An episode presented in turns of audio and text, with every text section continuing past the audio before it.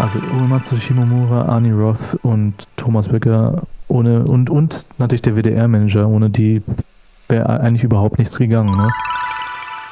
Auch wenn ich mich jetzt nicht so reingehängt hätte mit, mit Japanisch, dann hätte vieles von dem vielleicht gar nicht richtig stattgefunden. Man kann als Musiker schon sehr gut überleben und es gibt so viele Möglichkeiten, die, an die man gar nicht denkt oder mhm. von denen man gar nicht weiß. Ne? In dieser Episode von Soundplausch treffe ich den Pianisten und Komponisten Benjamin Nuss. Wer ein Fan von japanischer Videospielmusik ist, weiß sicherlich sofort, um wen es sich handelt. Er stand schon auf den ganz großen Bühnen dieser Welt und hat sich seit der Erstaufführung von Symphonic Fantasies 2009 neben der Klassik und dem Jazz der Videospielmusik verschrieben. Neben Kollaborationen mit allerhand Legenden des Genres, wie zum Beispiel Nobuo Uematsu, der Komponist von Final Fantasy, oder Yoko Shimomura, die Komponistin von Kingdom Hearts, entstand seit 2010 eine langjährige Freundschaft und enge Zusammenarbeit zwischen Benjamin und Masashi Hamauso, der für Final Fantasy XIII zum Beispiel verantwortlich war.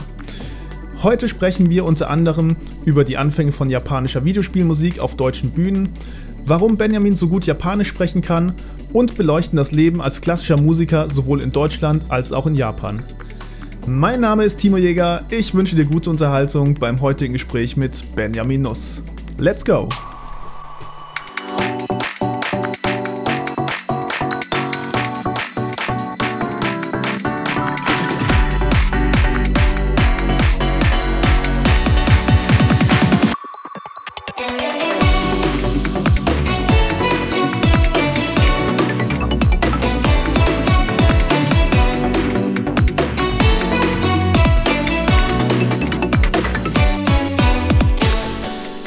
Benjamin, schön dich im Podcast zu haben.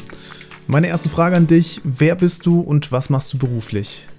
Ja, es ist äh, relativ kompliziert eigentlich. Äh, mein Vater ist Jazzmusiker, äh, kommt aus Heilbronn, aus dem Süden.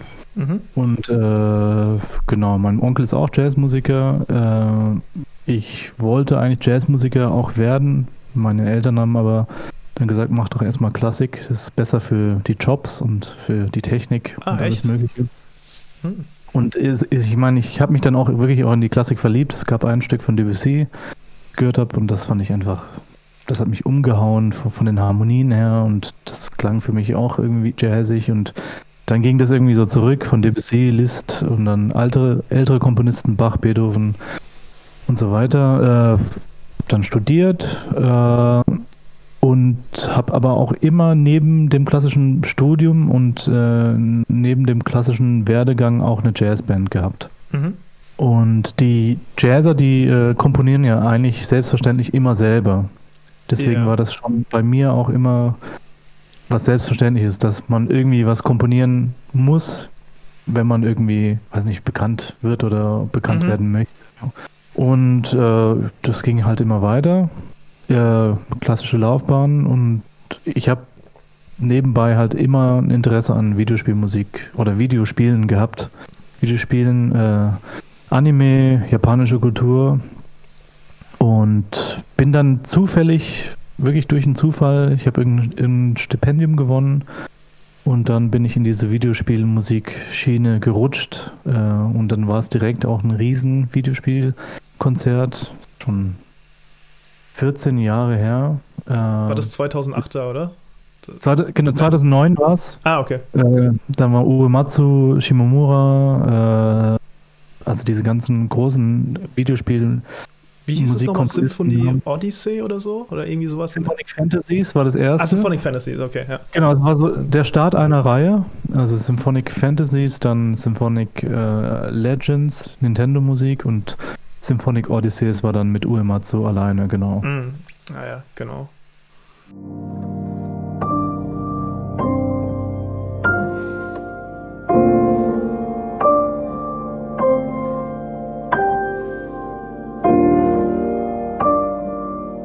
Genau, und durch diesen äh, Zufall bin ich dann auch mal nach Japan äh, gekommen. Ich wurde mhm. eingeladen und das hat mich dann total umgehauen und äh, einfach diese ganze japanische Kultur und diese Höflichkeit, das Land, äh, das Essen. Hattest du davor schon was mit Japan zu tun? Also generell mit der Kultur an sich? Also nur halt mit Animes und halt äh, Mangas ja. habe ich total viel gelesen. Das, ja, und wollte immer mal dahin. Äh, aber dann hat es mal geklappt und es hat mich umgehauen. Ich habe gedacht, äh, hier möchte ich unbedingt auch in Zukunft arbeiten. Und dann habe ich mhm. angefangen auch die Sprache zu lernen und so weiter. Und genau, seitdem bin ich auch in dem Feld sehr aktiv. Also ich versuche mich einfach als Musiker breit aufzustellen. Das ist, glaube ich, heutzutage gar nicht so verkehrt. Gibt es da so, so ein Main-Genre, was du, dass du sagst, das ist jetzt wirklich mein Main-Genre oder ist es die, dieser Mix, dass du sagst, okay, ich bin, ich bin tatsächlich der Mix aus allem? Also ich unterscheide eigentlich gar nicht ähm, zwischen Genres. Also mhm. so ein Spruch von Duke Ellington, der es eigentlich auf den Punkt bringt, es gibt nur gute und schlechte Musik. Das sind die zwei. Genres eigentlich war es auch ein Glücksgriff oder einfach Glück, äh, dass ich da in diese Videospielmusik reingerutscht äh, bin, weil es hätte eigentlich nicht besser sein können, weil die Videospielmusik ist selber an sich auch total breit gefächert. Es geht ja von Rock, Pop, Techno, Eben, Elektronik ja. über alle möglichen Genres und dadurch, dass ich dann da reingerutscht äh, bin und mit äh, verschiedenen Komponisten arbeiten durfte, konnte ich halt auch verschiedene Musik spielen. Erstens mhm. musste mir auch draufschaffen natürlich und äh, bin mit verschiedener Musik in Berührung gekommen und das also hätte eigentlich für mich, der eigentlich immer irgendwie auch auf der Suche ist nach Neuem, hätte es gar nicht besser laufen können. Wir kommen mal auf, dein, auf deinen Werdegang nochmal gleich zu sprechen. Ja wenn man so in, in dein Leben eintaucht, gibt es da so einen typischen Alltag? Also, dass du sagst, okay, ich, ich habe irgendwie von Montag bis was weiß ich was das und um die Uhrzeit frühstücke ich immer und um die Uhrzeit gehe ich ins Bett? Ja, es ist, äh, es ist manchmal schwer, also vor allem als Freiberufler, wenn man dann viel unterwegs ist, dann äh, ist, ist man dann vielleicht eine Woche zu Hause und dann ist man wieder unterwegs und ich versuche immer in dieser Woche oder in der Zeit, wo ich zu Hause bin, schon irgendwie eine Routine zu schaffen. Also ich habe jetzt nicht mhm. eine klare Routine irgendwie, ich stehe jetzt dann auf, aber ich habe immer so irgendwie so ein paar Sachen, die ich so erledigen haben muss, damit der Tag, der Tag gut gelaufen ist, sozusagen. Mhm. Aber natürlich dadurch, dass dann dass diese Routine immer über, unterbrochen wird, ist es schwer, das dann durchzuziehen. Mhm. Ja, aber in der Corona-Zeit zum Beispiel, da hat äh, diese Routine unglaublich viel geholfen und hat einem so Struktur gegeben. Ne? Das hat einem einfach geholfen auch so, ne? Mhm. Ja, durch die Zeit. Wie, wie, sieht deine Routine dann aus? Ja, ich muss schon sagen, dass es sehr chaotisch ist. Es gibt ja. natürlich Tage, wo ich dann irgendwie um 5 Uhr schon wach bin und dann setze ich mich ans Klavier.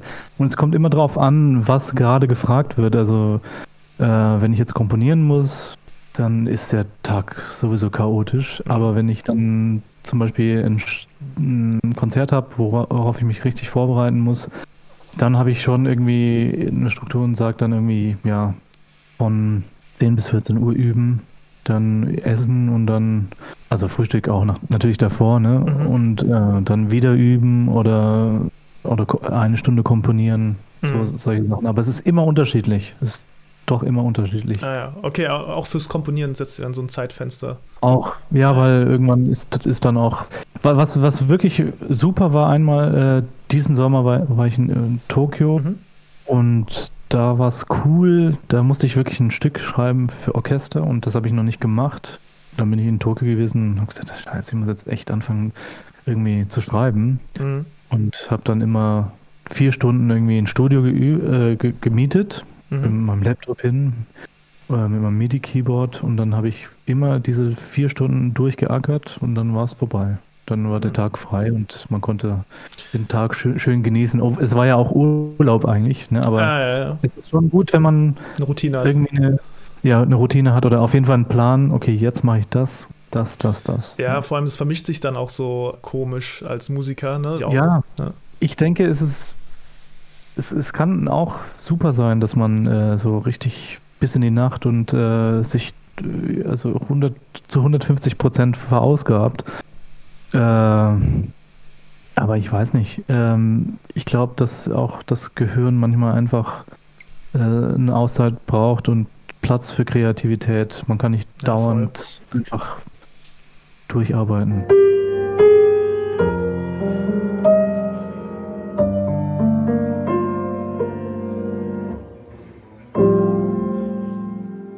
Dem Klavierspielen an sich, also wie bist du dazu gekommen und, und warum hast du dann äh, gesagt, okay, es ist das Klavier und nicht irgendwie ein anderes Instrument?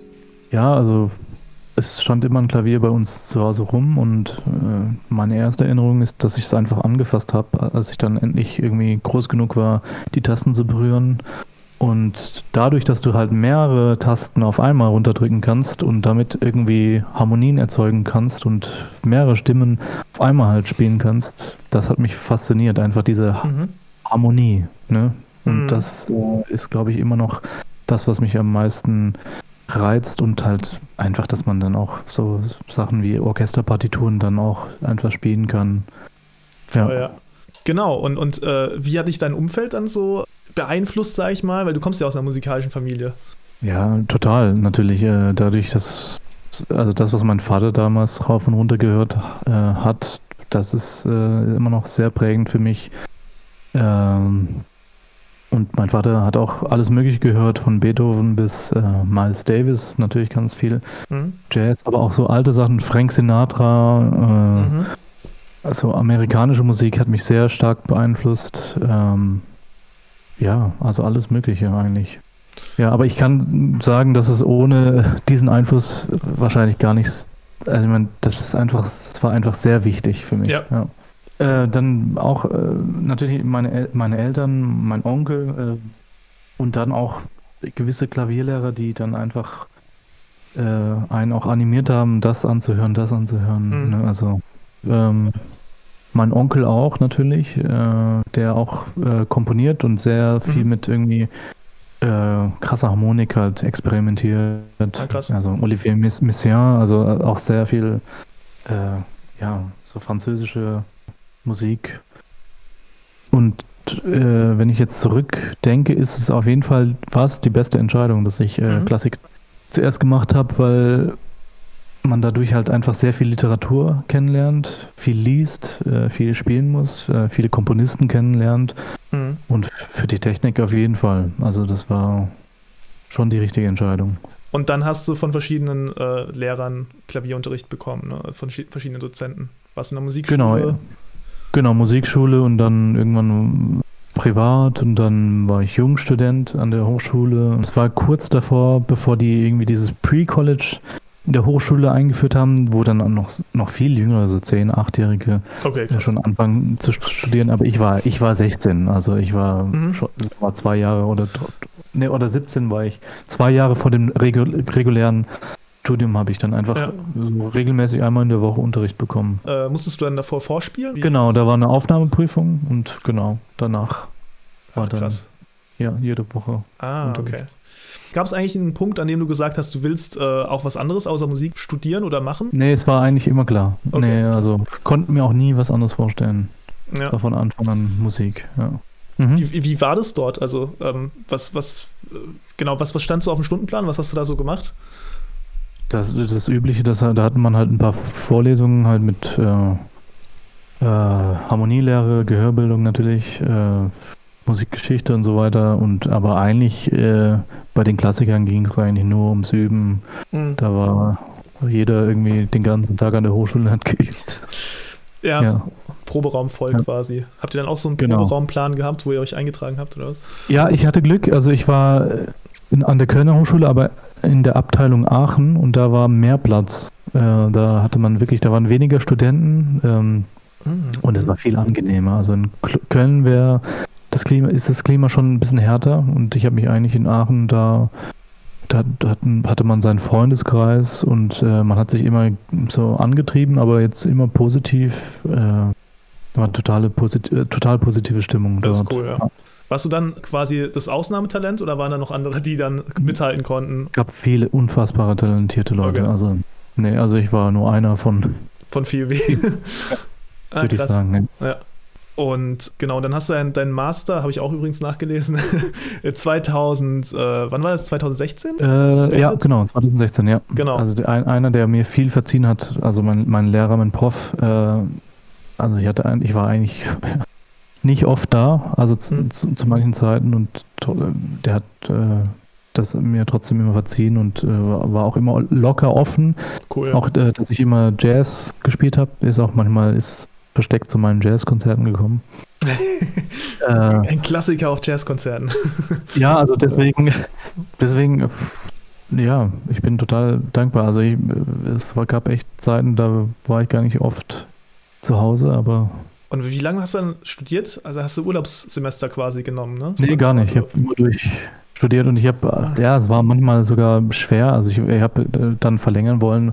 Und dadurch, dass ich dann noch nicht alle Vorlesungen fertig hatte, gab es auch manchmal Schwierigkeiten, aber irgendwie ist es dann doch äh, ist gelaufen. Mhm. Ja. Und dann mhm. hast du über deine Konzerte dein Geld verdient zu der Zeit oder hattest du, ähm, was mich auch interessieren wird, hattest du irgendwann mal in deinem Leben so einen, so einen Nebenjob oder sowas? Ich hatte einen Nebenjob, aber das war auch an der Hochschule, da, da habe ich dann einfach die Trompetenklasse zum Beispiel begleitet, ja. Ah, okay. Also Korruption, ja. Aber, aber so im musikalischen Kontext. Genau, nee, außerhalb tatsächlich nicht. Aber auch gut, ja. Aber ja. das wäre aber auch gut, eigentlich gut gewesen. Ich habe eigentlich auch in der Corona-Zeit nachgedacht, äh, vielleicht irgendwie was anderes zu machen. ja, unterrichtest du auch äh, dann Klavier? Ähm, ich habe ein, zwei Studenten, genau, die extrem talent talentiert sind. Äh, also so privat jetzt oder in der Hochschule? Genau, direkt? privat. Ah, okay. Genau, ja. Nö, ansonsten versuche ich jetzt auch mehr auf die Komposition immer mehr zu setzen und mhm. ja, da einfach längerfristig auch was aufzubauen. Also ah, cool. Ja. hoffe, dass dann die Werke irgendwann von anderen Leuten gespielt werden mhm. und dann es gibt auch immer mehr Musiker, unglaubliche klassische Pianisten, die dann auf mehrere Pferde setzen. Also man muss sich jetzt, ich meine, das, das ist das Problem eigentlich, was damals äh, an der Hochschule auch äh, vermittelt wurde, dass man nur sich auf eine Sache konzentrieren sollte. Und das ist, glaube ich, gar nicht richtig. Man äh, muss auf mehrere Pferde setzen oder einfach. Ich glaube, dass jeder generell nicht nur ein Talent hat. Also, dass, dass man äh, einfach in mehrere Richtungen denken muss. Voll. Ja. Und das kann, kann jeder. Und das wird einem auch nicht vermittelt. Was passiert eigentlich nach der Hochschule. Ne? Also mhm. man lernt irgendwie äh, sein Instrument und äh, Theorie und das Mögliche und dann äh, ist Hochschule vorbei und dann steht man plötzlich da.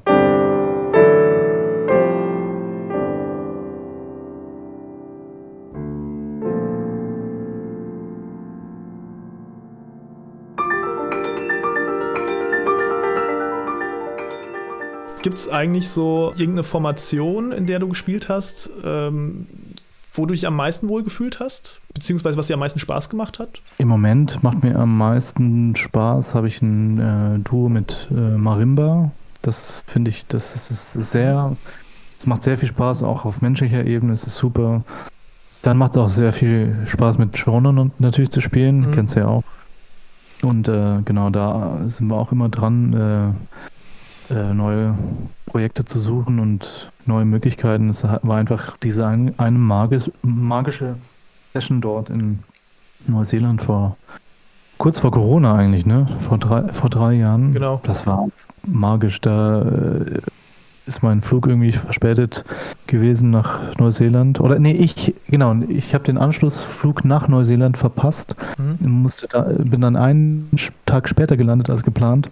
Wir hatten einen Tag weniger aufzunehmen oh. äh, und mussten dann alles in eineinhalb Tagen irgendwie äh, einspielen. Und ich bin natürlich gerade gelandet, direkt ins Studio okay. und dann und es war aber trotzdem so magisch und wir haben es so gut harmoniert, dass äh, es dann einfach so schnell fertig war, dass wir nochmal einen halben Tag frei hatten und dann die uns äh, nochmal die schönsten Orte da in der Nähe von Auckland gezeigt haben. Das war, oh, das geil. war echt ich, ich, muss sagen, dass mir auch vor allem äh, so im Duo oder im Trio, das macht mir einfach sehr viel Spaß, äh, weil, also wenn es wirklich auch auf, auf der menschlichen Ebene stimmt, weil es ist bereichernd, äh, man kann mit dem mit der Person halt auf einer Ebene kommunizieren. Mhm. Es gibt kein Ego-Problem und man kann lernen. Die, alle sind auf der Suche und alle mhm. wollen eigentlich das beste Ergebnis. Also das ist eigentlich äh, besser geht's nicht. Ja, mit, mit Sean ist es eh, es ist unglaublich, was der. Auf so vielen Ebenen. Ja. ja. Wo war der Startpunkt der, Videospielmusik? Also, hat, wie bist du dazu gekommen, in Deutschland vor allem Videospielmusik aufzuführen? Ja, also es war wie gesagt äh, so, so, ein Zufall. Äh, ich habe ein Stipendium gewonnen Und dann äh, wollte, also der, der Manager, damalige Manager vom Funkhausorchester, WDR, äh, saß im Gremium und äh, dann gefragt, ja, wollen wir nicht mal irgendwie was zusammen machen mit dem Orchester? Mhm. Äh, irgendwie Filmmusik äh, mäßig, da gibt es einen tollen Komponisten und so. Und dann meinte ich, ja, ja, können wir machen und so. Und dann hat er irgendwie irgendwas erwähnt, ja, die machen auch ein Videospiel, Musikkonzert. So, oh, das, äh, das finde ich super interessant. Was denn für Videospiele? Ne? Ja, hier Kingdom Hearts. So. Wow, das ist genau meine, mein Ding. Ne? Ja. Können wir das, das nicht irgendwie? Und dann, mhm. ja, hat er mich eingeladen. Dann äh, saß da Produzent, der auch jetzt äh, immer noch weltweit äh, sehr viele Videospielmusikkonzerte macht. Äh, Thomas Böcker und mhm. Äh, das, dann war Omatsu da, also waren so viele Leute, Arnie Roth, der ah, Dirigent, ja. äh, hat es, genau, hat es dirigiert, also es war eigentlich, also besser hätte es nicht laufen können. Mega. Äh, also äh, diese drei Personen, Uematsu, eigentlich muss man auch sagen, Shimomura, also Uematsu, Shimomura, Arnie Roth und Thomas Becker ohne und, und natürlich der WDR-Manager, ohne die wäre eigentlich überhaupt nichts gegangen. Ne? Krass, okay. Und dann äh, wurde ich zu Distant Worlds eingeladen. Das war 2010, dann war ich zum ersten Mal in Japan. Äh, dann habe ich angefangen, Japanisch zu lernen. Und, ah, okay, äh, da hast du angefangen. Genau, eine Sache muss ich natürlich noch erwähnen. Mhm. wenn ich das nicht erwähne, bin ich doof. Also 2010 äh, war ich in Distant Worlds und habe ich auch Hamauzu kennengelernt. Das war natürlich Masashi Hamauzu. War auch ein ganz wichtiger äh, Mentor für mich, weil äh, dem seine Musik, die habe ich schon echt so gefeiert, ganz früh. Und den mal kennenzulernen, das war wie ein Traum. Und dann äh, mhm. haben wir zusammen an, an mehreren Projekten zusammengearbeitet. Äh, und äh, ich habe immer was mitgenommen und äh, habe ihm auch manchmal meine Komposition geschickt oder er hat was für, für meine Ensembles halt geschrieben. Also das, ja. Hey, nur eine kurze Frage. Gefällt dir die Episode bis hierhin oder konntest du sogar etwas für dich aus diesem Gespräch herausziehen? Wenn ja, wäre es super, wenn du dir nur 10 Sekunden Zeit nimmst und meinen Podcast auf Spotify, Apple Podcast oder ähnlichem mit 5 Sternen bewertest. Du tust damit mir und dem Projekt einen mega Gefallen, also schon mal vielen Dank. Und jetzt geht's weiter. Das muss halt schon echt ein Push sein. Kann ich mir gut ja. vorstellen. Und du hast Achso, ja ich wollte noch sagen, ne? ja. ich wollte noch eine Sache wollte ich noch sagen und äh, ein, weil du vorhin gefragt hast, was mir am meisten Spaß äh, macht. Ähm, es gibt gerade ein Projekt, was auch noch am Laufen ist, äh, wo ich ein Stück geschrieben habe für äh, Mundharmonika, Klavier und Orchester. Und das ist natürlich mhm. ein Lebenstraum, der erfüllt wird, weil ich mal irgendwie für ein größeres Ensemble schreiben kann mhm. und das äh, ist, also die ersten drei Konzerte waren Wahnsinn. Jetzt kommt noch eins äh, am 16. Also ich freue mich okay. echt. Aber du hast ja. geschrieben und auch performt. Genau, ja. Ah ja. Genau. Und mein Mundharmonika-Partner Konstantin Reinfeld. Mhm. Auch Wahnsinnstyp, ja. Ich habe ein bisschen reingeguckt in euer Konzert. Also in der Corona-Zeit habt ihr, glaube ich, eins mal hochgeladen genau, auf genau. YouTube. Ja, genau. Das äh, kann ich nur empfehlen. Genau. Ich habe mir nämlich genau diese Frage aufgeschrieben und zwar äh, die Verbindung zu, zu den Komponisten, vor allem Uematsu und Hamauso. Es war einfach, der Uema, ohne Uematsu wäre ich erstmal gar nicht nach Japan gekommen. Mhm. Also er hat mich da äh, eingeladen, also bin ich ihm da wirklich auf ewig dankbar, dass er mir diese Möglichkeit verschafft hat. hat äh, und dann äh, Hamauso kennengelernt äh, und ich glaube aber, dass ich auch wenn ich mich jetzt nicht so reingehängt hätte mit, mit Japanisch, dann hätte vieles von dem vielleicht gar nicht richtig stattgefunden. Echt? Äh, dadurch, dass ich Japanisch äh, noch dann gelernt habe und dann 2012 oder 2013 dann schon besser sprechen konnte äh, und dann auch bei den Konzerten manchmal ein paar Antworten oder interviewmäßig äh, Fragen beantworten konnte und dann auch mit den Komponisten auf einer ganz anderen Ebene halt kommunizieren konnte, ich glaube, das hat schon noch, noch mal was gebracht oder irgendwie einen trinken gehen und dann ja. einen Witz. So ist es ja, ne? Im Prinzip, dass du dich dann mal ja. nach dem Konzert mit denen unterhältst. Und da habt ihr euch dann auf Englisch und Japanisch unterhalten, nehme ich an. Ganz am Anfang, der, der Hamauzu-san konnte leider, kann leider nicht so gut Englisch, also er kann schon, schon ein bisschen. Ähm, aber dann irgendwann halt 2012 fing es dann schon an, dass ich viel mehr reden konnte. Mhm. Und dann war es, jetzt ist es nur noch Japanisch quasi dann im Studio auch im Japanisch. Er weiß auch, Äh, ich habe natürlich ein paar Schwächen im, im Japanischen. Er weiß da aber auch genau, wie ich spreche und äh, wie er was sagen muss, damit ich es 100% verstehe. Mhm. Ich glaube, durch die Sprache lernst du dann auch die Kultur ein bisschen ne, anders kennen, als wenn du es jetzt nur durch Englisch oder Translation. Ja, gerade in Japan, weil äh, das ist so äh, fest verankert, irgendwie die Kulturtradition und, und ich glaube, dass auch insgesamt Sprachen lernen, das ist für Musiker, ist es, äh, ist es super, weil das äh, regt dein Gehirn, glaube ich zumindest, ich weiß nicht, ob es wissenschaftlich bewiesen ist, aber das regt nochmal ganz andere Kanäle an und äh, mhm. ich glaube, dass sich dein Vokabular auch im Musik, also in der Musik automatisch auch erweitert. Mhm. Wie lange warst du in Japan nochmal? Ich war immer mal da, also nie, ich habe da nie gewohnt. Also ich war immer dann also, mal sechs Wochen über Sommer oder so. Oder ah, okay. Also immer so, genau. okay, sechs Wochen mal hier und dann mal einen Monat da oder was? Genau. Und dann manchmal, äh, ja, drei Wochen äh, Konzerttournee oder äh, oder eingeflogen irgendwie für eine Aufnahme mhm. oder solche Sachen. Ja. Okay, cool. Hast du Standbeine, die man klar benennen kann oder ist es dann so ein, so ein Mischmasch? Also Live-Konzerte ist, ist, das, ist der meiste Anteil. Mhm. Ja, Aufnahmen äh, spielen auch eine große Rolle. Also ab und zu eine Session irgendwie für ein Klavieralbum oder so. Für, für Square Enix habe ich auch äh, für Spiele irgendwie Klavier eingespielt. Das ist auch, das passiert auch. Nee, und dann ein kleiner Anteil GEMA immer mal wieder. Bisschen ist auch nicht viel bis jetzt. Äh, für deine ähm, originale, Original Music quasi? Genau. Okay. Genau, ja. Ein bisschen GVL auch für halt die ganzen Aufnahmen. Mhm. Okay, also CD-Verkäufe, ja. Downloads wahrscheinlich dann auch noch. Ganz zu vergessen. Also bei mir bis jetzt nicht wirklich. Nee. CD-Verkäufe halt immer bei den Live-Shows, aber da okay. verkauft man auch eigentlich nicht mehr so viel wie früher. Du gibst ja auch einen ganz großen Teil ab, ne? An, an, die, an das Label oder an, an den Verlag. Ja, ich habe tatsächlich auch viele immer noch hier und ich würde die eigentlich gerne alle loswerden, aber das ist halt immer so, als Musiker musst du auch immer eine CD machen, um eine Visitenkarte quasi zu haben oder mhm. halt die, dein, dein, dein, dein Stand, so deinen aktuellen Stand so zu verteilen. Ähm, ist dir das Thema wichtig, finanzielle Sicherheit? Oder ähm, sagst du. Total. Okay. okay, ja. Total. Also, also vor also es gab, gab eine Zeit, ähm, hatte ich auch wirklich unheimlich viel Schulden, weil äh, wir uns mal mit Natur verrechnet hatten.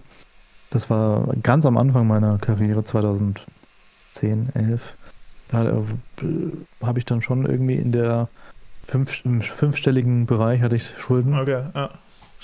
Äh, und äh, das war natürlich furchtbar und äh, es gab eine Zeit, wo dann irgendwie das Label gesagt hat, nee, äh, äh, die haben sich irgendwie neu äh, aufgestellt und weil es natürlich auch schwer ist für die Plattenfirmen, also es war Universal und ähm, genau, dann musste ich, äh, dann hat mein Manager noch Tschüss gesagt und dann, war mit Konzerten war so ein bisschen Flaute aber dann ging es irgendwann wieder aufwärts. Aber so diese Existenzängste, die sind schon, die können einen schon wirklich verrückt machen. So. Und es ist auf jeden Fall besser, finanziell abgesichert zu sein. Und jetzt nochmal kam Corona natürlich. Gäbe es die Hilfen vom Staat nicht, äh, sähe es schon sehr düster aus, würde ich sagen. Zumindest bei ja. mir sah es mhm. schon düster aus, weil wenn äh, halt alle äh, Live-Konzerte wegfallen. Ein paar Aufnahmen gab es noch, ne? Es gab halt ein paar Live-Konzerte, aber nicht genug halt, um ein ganzes Jahr zu bestreiten. Und äh, ja, deswegen äh, habe ich jetzt auch eine Stelle hier, äh, eine kleine Stelle, 20 Prozent hier im Polizeiorchester angenommen, ja. damit ich einfach zumindest so ein bisschen monatlich so ein bisschen was habe. Mhm. Äh, damit der Druck so ein bisschen weniger wird. Also da schaue ich mich auf jeden Fall auch schon um, auch in Hochschulen, äh, wenn Stellenausschreibungen sind oder habe mich auch für zum Beispiel die HR Big Band habe ich mich beworben. Die hat eine Klavierstelle ausgeschrieben. Mhm. Ähm, genau. Also versuch schon irgendwie jetzt äh, auch irgendwo eine kleine feste Stelle zu finden. Mhm. Eine 100% Stelle ist vielleicht, wäre mir zu viel, aber wenn, ja. man, wenn man so ab und zu mal zack, zack, zack, dann trotzdem irgendwie äh, sein anderes Ding machen kann, das wäre eigentlich perfekt. Dann habe ich, ja, so, so ein kleines Fragenbinge nenne ich das. Also ich habe zwei Wörter. Ich sage dir immer zwei Wörter und du entscheidest dich für ein Wort. Mhm. Okay. Erste Frage: Tag oder Nacht? Früher hätte ich Nacht gesagt, jetzt, hätte ich, jetzt sage ich schon Tag. Aber Nacht kann auch immer noch un unglaublich inspirierend sein, aber es hm. kann beides. Ja, Nacht. Studio oder Bühne? Puh. Ich meine, ähm, das, was auf der Bühne passiert zwischen, zwischen Publikum und äh, Künstler auf der Bühne, das ist äh, unbeschreiblich und inspirierend. Äh, also Bühne eigentlich schon. Mhm. Auf jeden Fall, also mit klarem Abstand, aber Studio ist auf, halt auf eine andere Art auch super, weil man so ins Detail geht und äh, auch sich plötzlich mit der Lupe halt so ansieht. Stadt- oder Landleben? Jetzt im Hinblick auf die Zukunft Land. Mhm. Oder halt, wenn, wenn, wenn Stadt, dann nicht so eine Riesenstadt, sondern so eine kleine Freiburg zum Beispiel, eine Superstadt. Mhm. Wo man direkt eigentlich auch auf dem Land schnell ist. Ja. ja. Ordnung oder Chaos? Ordnung wäre wahrscheinlich besser. Bei mir ist eher Chaos wahrscheinlich. Aber Ordnung fände ich schon besser. Freiheit oder Sicherheit? Kommt drauf an, wie man es halt definiert, ne? Freiheit. Aber das Freiheit. Laut oder leise? Auch eine schwierige Frage, aber generell wahrscheinlich leise. Mhm. Kopf oder Bauch? Beides. Äh, aber Bauch ist sehr wichtig. Das kann nichts ersetzen halt. Also man kann sich alles anlernen, glaube ich. Aber dann, wenn es drauf ankommt, im Konzert braucht man Bauch. Mhm. Dann kannst du, ohne Bauch kannst du auch die ganzen Kopfinformationen gar nicht äh, einsetzen. Süß oder salzig? Salzig. Eher feiern oder chillen? Chillen. Wie gehst du denn so mit Druck um, rund um das Live-Performen? Versuche immer ein bisschen zu analysieren äh, während der Performance, wenn jetzt was schief läuft. Warum ist es schief gegangen? Also besser als vorbereiten geht eigentlich nicht. Also man muss sich einfach sehr gut vorbereiten. Und ich glaube, das Mindset ist wichtig, dass man einfach nicht zulässt, äh, dass man halt negative Gedanken über sich selber hat, sondern, und das kannst du halt äh, schon so ein bisschen trainieren, wenn man äh, zum Beispiel Meditation klingt jetzt sehr esoterisch, ist aber eigentlich gar nicht esoterisch. Es ist super wichtig einfach, äh, dass man ja weiß, dass, dass Gedanken immer laufen, aber halt, mhm. dass auch eine Art Kopftraining ist, dass man eine Art Muskel trainiert für die Konzentration. Also Konzentration, Fokus ist eigentlich das Wichtigste.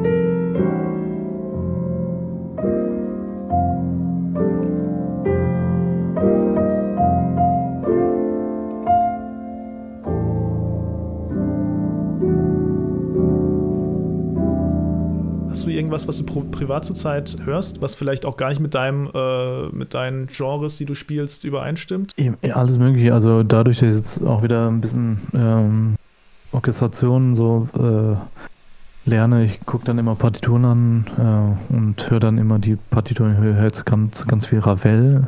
Mhm. Aber sonst, ich versuche eigentlich immer neue Sachen zu hören, die ich noch nicht gehört habe. Äh, aber ich komme auch sag immer irgendwie Gegensätzliches. Also ich höre neue Sachen, versuche immer neue zu entdecken, neue Genres, auch neue Künstler. Mhm. Aber auf der anderen Seite höre ich dann auch Sachen, die ich Millionen Mal gehört habe, weil äh, da gibt es auch immer etwas zu entdecken. Und ja, es gibt einfach auch so eine gewisse, so eine gewisse Musik, mit der man aufgewachsen ist, so eine gewisse Sprache, Vibe. Ja, und in die immer mal wieder einzutauchen, ist auch gar nicht schlecht. Mhm irgendwie seine Basics auch so nochmal zu finden. Ich habe ja immer natürlich mehr gespielt, aber dann äh, jetzt auch mit, dem, mit der Orchestration und so wenn, wenn ich mich dann manchmal in Konzerte setze und da spielt ein Orchester, fängt man direkt an zu analysieren. Ah, ja. Das passt dir gut. Ah, okay, warum macht ihr das so? Und okay, das ist ja interessant. Ja, wahrscheinlich bei dir noch den Griff hätte ich jetzt anders genommen oder so. Genau. Ja, ja.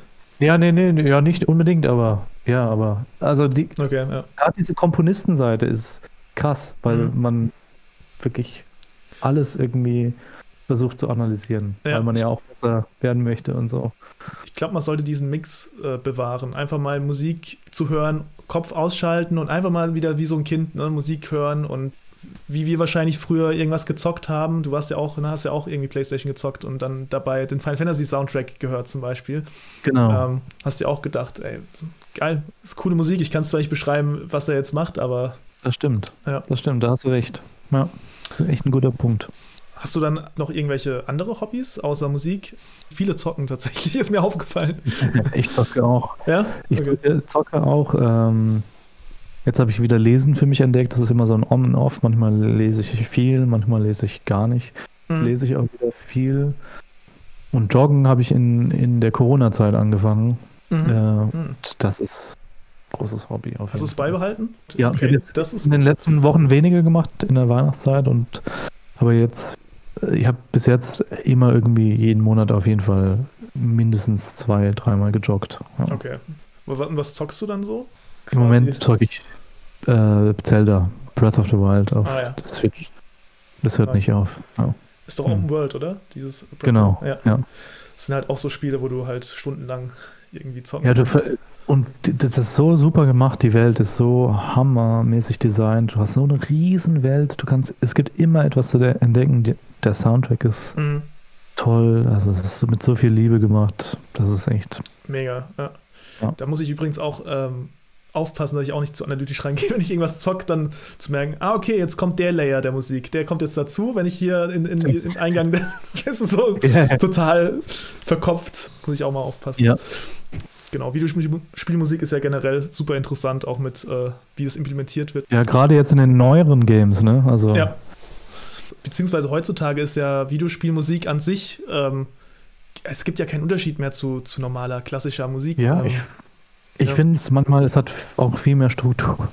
Es, in vielen Bereichen hat es auch einfach mehr Struktur. Also es gibt mhm. auch wirklich viel, es gibt wirklich super klassische, moderne Musik, aber es gibt auch moderne Musik, die halt ohne Struktur komponiert wird. Und ich finde, in manchen Spielen, da ist es etwas Wahnsinn, was, was da in den Köpfen von den Komponisten abgehen muss. Mhm. Also, die dann Elektronik mit echten Instrumenten äh, mixen, aber dann auch verfremden und oh ja. Grad so viele Layer. Total. Also hat mir auch übrigens, jetzt wieder zu, zu Shorno die Brücke, hat mir auch Sachen gezeigt, wo ich dachte, cool. Ja. Wäre ich nicht drauf gekommen, wäre ich nie im Leben drauf gekommen, dass, dass das zusammenpasst, aber ja, cool. So, so Drum, Bass und Rock und dann nochmal klassische Elemente rein und äh, ja. das ist schon, das schon ist Wahnsinn, derbe, ja. Genau, jetzt mal so, ne, so ein Fazit quasi auf einer Skala von 0 bis 10. Äh, was würdest du sagen, wie erfüllt bist du in dem Job oder wie glücklich bist du in dem Job? Elf. Nee. nee, zehn. Zehn, okay. nee. Ja. Also bist komplett da, wo du Eigentlich, sein willst. Ja. Okay. Jetzt gerade zumindest, ja. ja. Hast du irgendwas, was du mit dem jetzigen Stand oder deinem jetzigen Wissen, ähm, deinem Ich von vor 10 oder 20 Jahren, was du dem sagen würdest, was er anders machen sollte? Oder irgendwie ein Tipp ja, sich nicht so, nicht so sehr verstecken, sondern einfach auch ein bisschen selbst, selbstsicherer sein und mhm. äh, äh, ich, ich meine, ich hasse Arroganz wirklich über alles. Mhm. äh, aber ähm, man muss nicht arrogant sein und auch nicht überheblich und auch nicht äh, auf andere Leute runter gucken, aber halt äh, zu sagen, dass halt jeder seinen Wert hat und jeder auch seine sein, seinen Ausdruck von Musik und jeder seine Persönlichkeit hat und das macht einen schon auf gewisse Art einzigartig und deswegen muss man jetzt nicht äh, immer denken, dass man so schlecht ist und auch wenn man mal ein kleiner Fehler passiert, äh, heißt es nicht, dass es der Weltuntergang ist, sondern es ist, passiert halt, gehört zum Leben dazu, wie ein mhm. Stolperer, der auf der Straße passieren kann. Ne?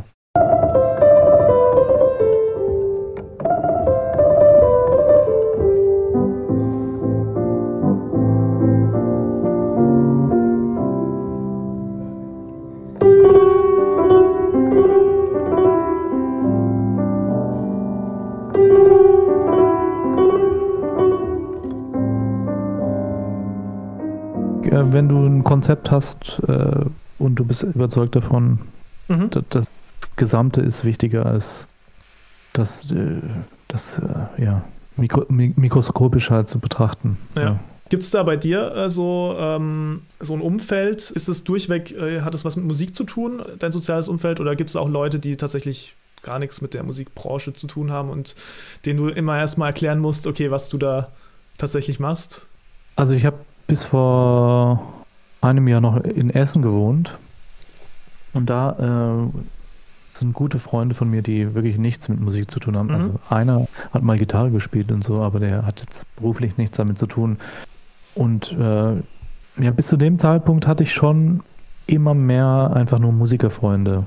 Und äh, nicht Musikerfreunde zu haben, ist auch unglaublich bereichernd. Einfach, ja. das holt einen einfach so ein bisschen auf den Boden der Tatsachen zurück und äh, wir Musiker denken, sind ja oft in unserer Bubble und denken, ja, mhm. Musik, das ist das Allerwichtigste und äh, es, äh, wir sind irgendwie Musiker und bla bla bla. Aber mhm.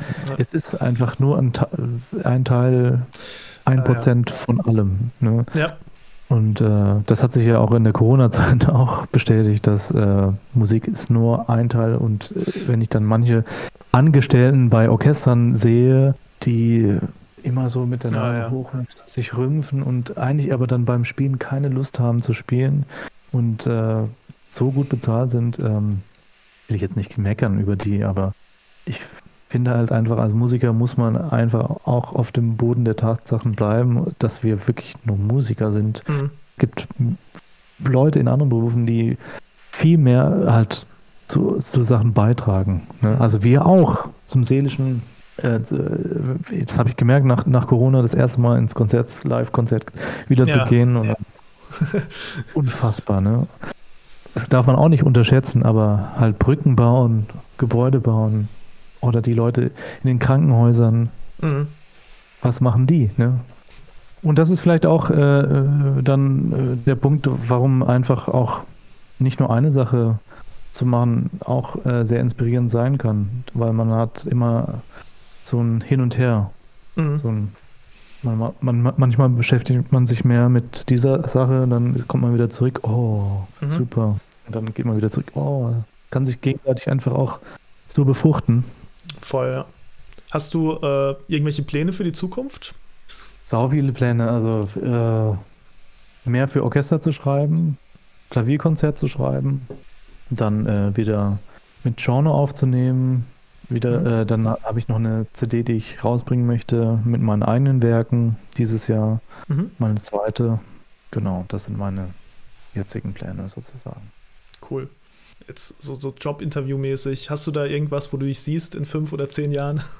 Ja, einfach ein äh, bisschen mehr runterkommen, äh, mehr schreiben, aber auch Zeit haben für die Familie. Das ist eigentlich das, was ich so anstrebe. Einfach vielleicht auch dann einen kleinen festen Job und mhm. einfach nicht mehr so viel touren wie vorher, sondern ja. Siehst du dich auch, auch irgendwie äh, örtlich irgendwo? Dass du dann sagst, okay, ich will zum Beispiel in, in Japan leben oder sowas? Oder ich bleibe hier in äh, Deutschland? Ich bleibe hier in Deutschland auf jeden Fall, mhm. weil in Japan ist es schon sehr schwer, als Musiker zu, zu leben. Äh, die Bedingungen sind auch für Musiker nicht wirklich toll, ist teuer auch. Mhm. Und man ist hier schon sehr gut abgesichert als Musiker. So immer mal wieder hin ist, glaube ich, perfekt und dann vielleicht, wenn man in Rente geht, dann hin. Krass. Aber so eine Absicherung gibt es nicht, oder was? Also so KSK und äh, das, ich, weiß, ich weiß nicht so, äh, ich, das Detail weiß ich jetzt nicht so, aber von vielen habe ich es einfach gehört, dass es nicht ja. easy ist, ja. Krass. Ja. Und das, das ist auch vielleicht nochmal, noch mal, äh, um darauf zurückzukommen, äh, was man halt nach dem Studium macht man kann als Musiker schon sehr gut überleben und es gibt so viele Möglichkeiten, die, an die man gar nicht denkt oder mhm. Äh, von denen man gar nicht weiß. Ne? Ja. Du streamst ja tatsächlich ein bisschen, oder? Also du hast ja tatsächlich ein ja, regelmäßig gestreamt. Ich muss jetzt wieder mal anfangen. okay, willst ja. du es wieder machen? Ja, ich, also ein bisschen so, ja. Bisschen, Auf okay. Jeden Fall. Ja, cool. Super. Ey, da sind wir schon am Ende, würde ich sagen. Dann äh, bedanke ich mich bei dir auf jeden Fall. Ja, ich bedanke mich bei dir. Danke für das super Gespräch und gerne. Ja, lass uns in Kontakt bleiben. Auf jeden Fall. Dann auf Wiedersehen. Mach's gut. Ciao, ciao. Dio. Mach's gut. ciao. ciao.